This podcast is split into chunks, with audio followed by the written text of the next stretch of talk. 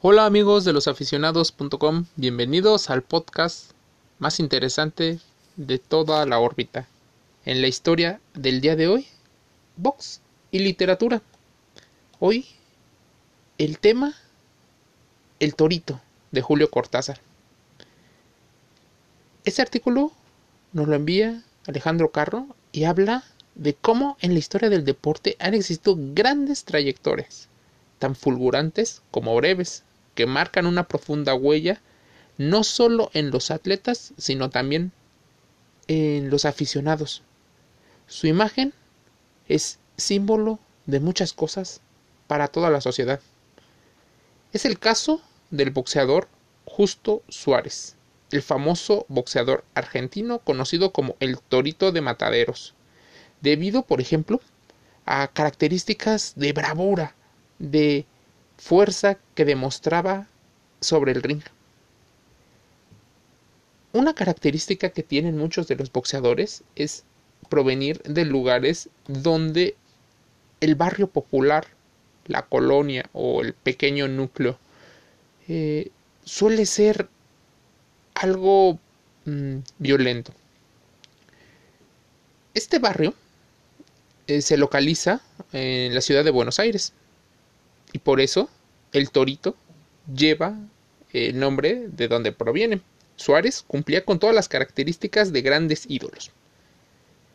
En el boxeo, probablemente sea uno de los deportes donde las carencias eh, que vives en la infancia nutran bastante la personalidad del atleta. Venir de una familia muy numerosa, donde los recursos son escasos, surgió en una zona marginada, tuvo que ganarse el pan desde niño hasta llegar, por ejemplo, a utilizar el boxeo como forma de salir adelante. No había paso atrás, solo estaba adelante y buscar trascender. Canciones, películas y la literatura reflejan mucho de este mundo de barrio. El Torito, de Julio Cortázar, pone al pugilista como narrador de su propia historia.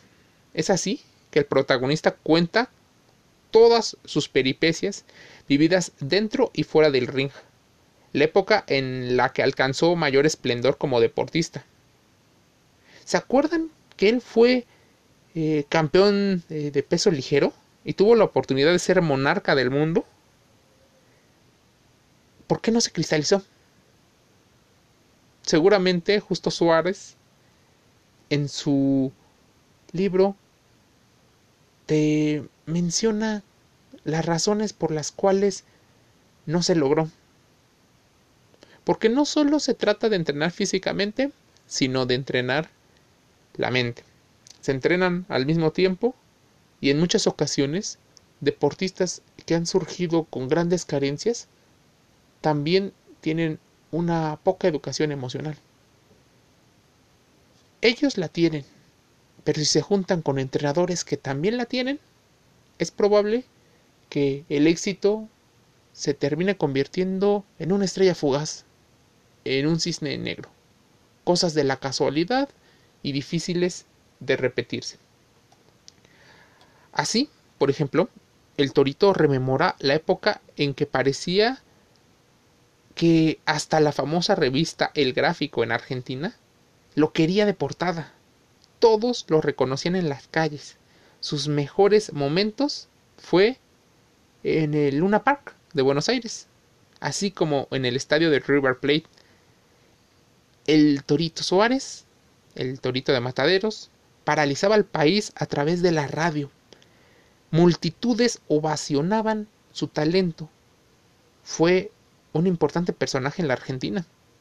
Fama, fortuna y amor lo favorecieron, pues en su vida había vivido muchas carencias y hasta la miseria total. Tristemente, como sucede a menudo y tal vez entre falta de educación financiera, educación emocional, este gran ídolo argentino tuvo su debacle. Y es la pluma de Julio Cortázar la que refleja también que en palabras de Suárez la marcha invicta que tenía se desborona, se va entre los dedos. El boxeo ya no es la solución a los grandes problemas. Entre una salud mermada por la tuberculosis, un matrimonio fallido, hizo que el torito de Mataderos, Justo Suárez, perdiera la vida a los 29 años. En este cuento resulta interesante además el tipo de lenguaje que Cortázar utiliza. Equivalente, por ejemplo, en otros países, te imaginarás un barrio marginal, un barrio con poca esperanza, con alta criminalidad. No sé, podríamos hablar de uno de los barrios más conocidos en toda Latinoamérica, el barrio Bravo de Tepito. Incluso el sobrenombre de Bravo ya te habla de la complejidad social que se vive. Muchos boxeadores mexicanos han vivido historias muy similares, pero próximamente lo contaremos en losaficionados.com. Así búscalo, los-medioaficionados.com en redes sociales. Estamos en TikTok, Instagram, Facebook, Twitter. Grabamos podcast para que lleves la información a todos lados por si no nos puedes leer y por si no nos puedes ver. A memoria de Jacinto Curo nos cuenta las peleas de Suárez. De gran aficionado, ídolo y hoy solo un recuerdo. Mi nombre es Jorge y te envío un gran saludo.